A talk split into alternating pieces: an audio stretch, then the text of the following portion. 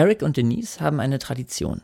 Jedes Jahr zum Geburtstag kaufen sich die beiden gegenseitig ein Kunstwerk. If you walk into our apartment, you would think it's a museum.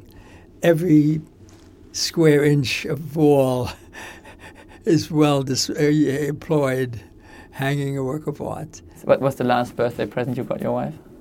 Uh, it was a Beckmann, an etching by Beckmann. Jetzt kann man sagen, na gut, so ein Beckmann muss man sich auch erstmal leisten können, das stimmt natürlich. Aber wenn man jemandem eine Wohnung voller Kunst gönnt, dann Eric. Eric ist Eric Kandel, Gedächtnisforscher. 2000 hat er den Nobelpreis für Physiologie oder Medizin gewonnen. Seine Autobiografie Auf der Suche nach dem Gedächtnis wurde vor ein paar Jahren verfilmt. Your father thought that you would go to Hollywood. Um, was that more than a joke? What did you mean by that? I think my father was himself very talented as an actor, and he had the fantasy that I would, you know, have acting as a career, but it never really interested me. Stattdessen eine Riesenkarriere in der Wissenschaft. In den Neurowissenschaften gilt Eric Kandel als Superstar. Eric ist Amerikaner. Geboren aber wurde er als Österreicher. I was born November 7th, 1929, in Vienna, Austria. And in 1938, in March 38, uh, Hitler marched into Vienna uh, and it became Nazified. We were beaten up and kicked out of our house for a whole week. And when we got back, everything of value was gone out of the house. Uh, my father's store was taken away from him. No, it was terrible. Die Familie emigriert nach New York. In den USA bauen sich die Candles ein neues Leben auf. Eric studiert in Harvard, unter anderem Kunstgeschichte. I took a course in art history. Und hier an der Uni hat er eine Schlüsselbegegnung. Er trifft eine junge Frau namens Anna Chris.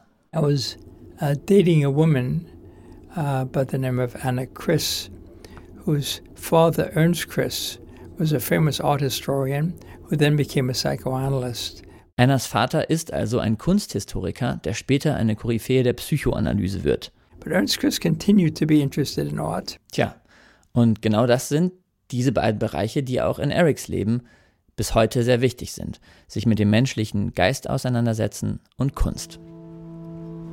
An die, an die andere Seite, ne? Wir sind in der Frankfurter Paulskirche. Eben wurde ein Wissenschaftspreis vergeben, der nach Eric Kandel benannt ist. Jetzt sitzt er im Anzug und mit roter Fliege auf der Bühne. Podiumsdiskussion. Thema das schöpferische Gehirn in der Kunst. We have a reasonably good understanding of the artist in action. Leider gab es technische Probleme mit Erics Mikrofon, deshalb klingt es, wenn er spricht, ein bisschen, als würde es regnen. Sorry dafür. We have a much more modest understanding of the beholder's share. And that's about to change. For example, it'd be very fascinating to see. Eric beschreibt hier ein Experiment, bei dem die Gehirnaktivität von Kunstbetrachterinnen gemessen wird. Es wird untersucht, ob das Gehirn unterschiedlich auf figurative und auf abstrakte Werke des gleichen Künstlers reagiert. Years. Das ist Daniel Richter. Mit dem diskutiert Eric heute. think it's interesting, but I wonder Von Beruf um, Maler. what me as an artist, what will I gain from that? You know, will it be a higher level of manipulation? Don't think you will gain anything. Shit. We will, uh, we will gain some insight Yeah. how you work. But this is designed to give us an understanding of how the beholder responds to a work of art at a new level. Also besser verstehen, wie Betrachterinnen auf Kunst reagieren. Das ist das Ziel dieses Experiments, was Eric hier beschreibt. Und Eric prognostiziert, dass die Wissenschaft diese Frage in den nächsten fünf Jahren beantworten kann. Aber was passiert überhaupt im Gehirn, wenn wir Kunst anschauen? Oh, we don't really know that. I mean, we know that in very superficial terms. You obviously have an image formed on your retina that's projected into the visual system of the brain and activates also emotional circuitry in the hypothalamus. Uh, so it activates not only conscious perception, but also emotional processes in the brain. Okay, der Satz wäre wahrscheinlich auf Deutsch schon schwer gewesen zu verstehen, deshalb kurz zusammengefasst. Was genau passiert, wenn wir Kunst angucken, weiß auch die Wissenschaft noch nicht. Aber wenigstens zwei Bereiche im Gehirn werden angesprochen.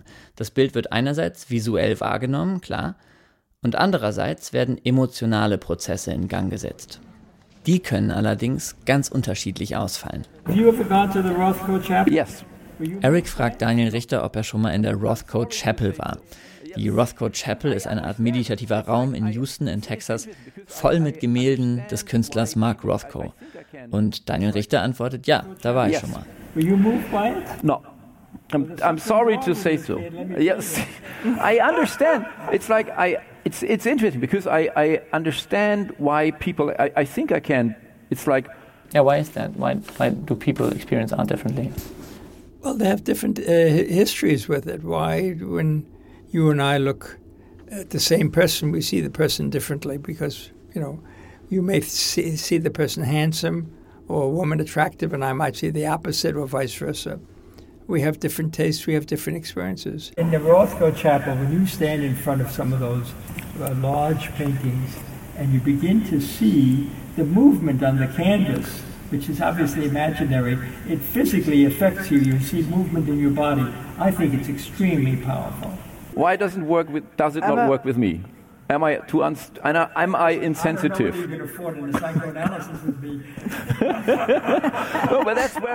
Tja, warum empfindet Daniel Richter in der Rothko Chapel weniger als Eric Kandel? Auch hier hat die Wissenschaft leider noch keine gute Antwort. Es gibt offenbar noch eine Menge zu tun. Was kein Wunder ist, denn die Neurowissenschaften stehen gerade erst am Anfang. Was ist die eine Sache, die du aus dieser Diskussion mitnimmst? ähm, es zahlt sich immer aus, zuzuhören. Wo besonders? Also gab's da Bei intelligenteren Menschen als einem selbst.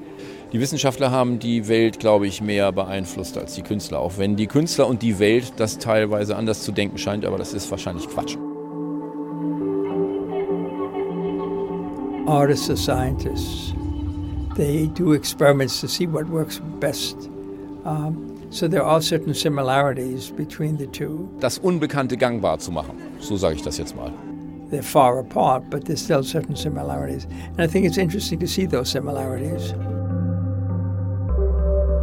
I often learn how hard they work in order to get something right. And this happens in science as well.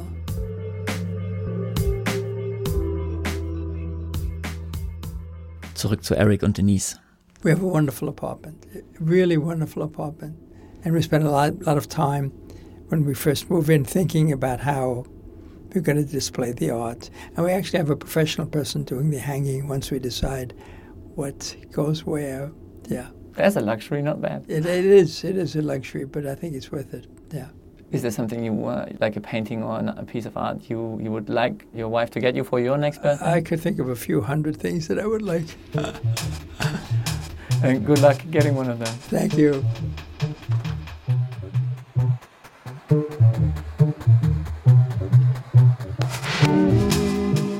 Das war ein Podcast von mir, Rick Oppermann, über Eric Kandel und das Verhältnis von Wissenschaft und Kunst. Vielen Dank an Eric Kandel für das Interview. Danke auch an Daniel Richter für das kurze Interview. Und auch vielen Dank an die Simultandolmetscherin von Eric Kendall, die ich auch interviewt habe. Das Interview ist aber leider dem Schnitt zum Opfer gefallen. Einkaufsliste merken oder Simultandolmetschen? Beides gleich schlimm. Die Musik kommt von Broke for Free und Kai Engel, verwendet unter Creative Commons BY Lizenz.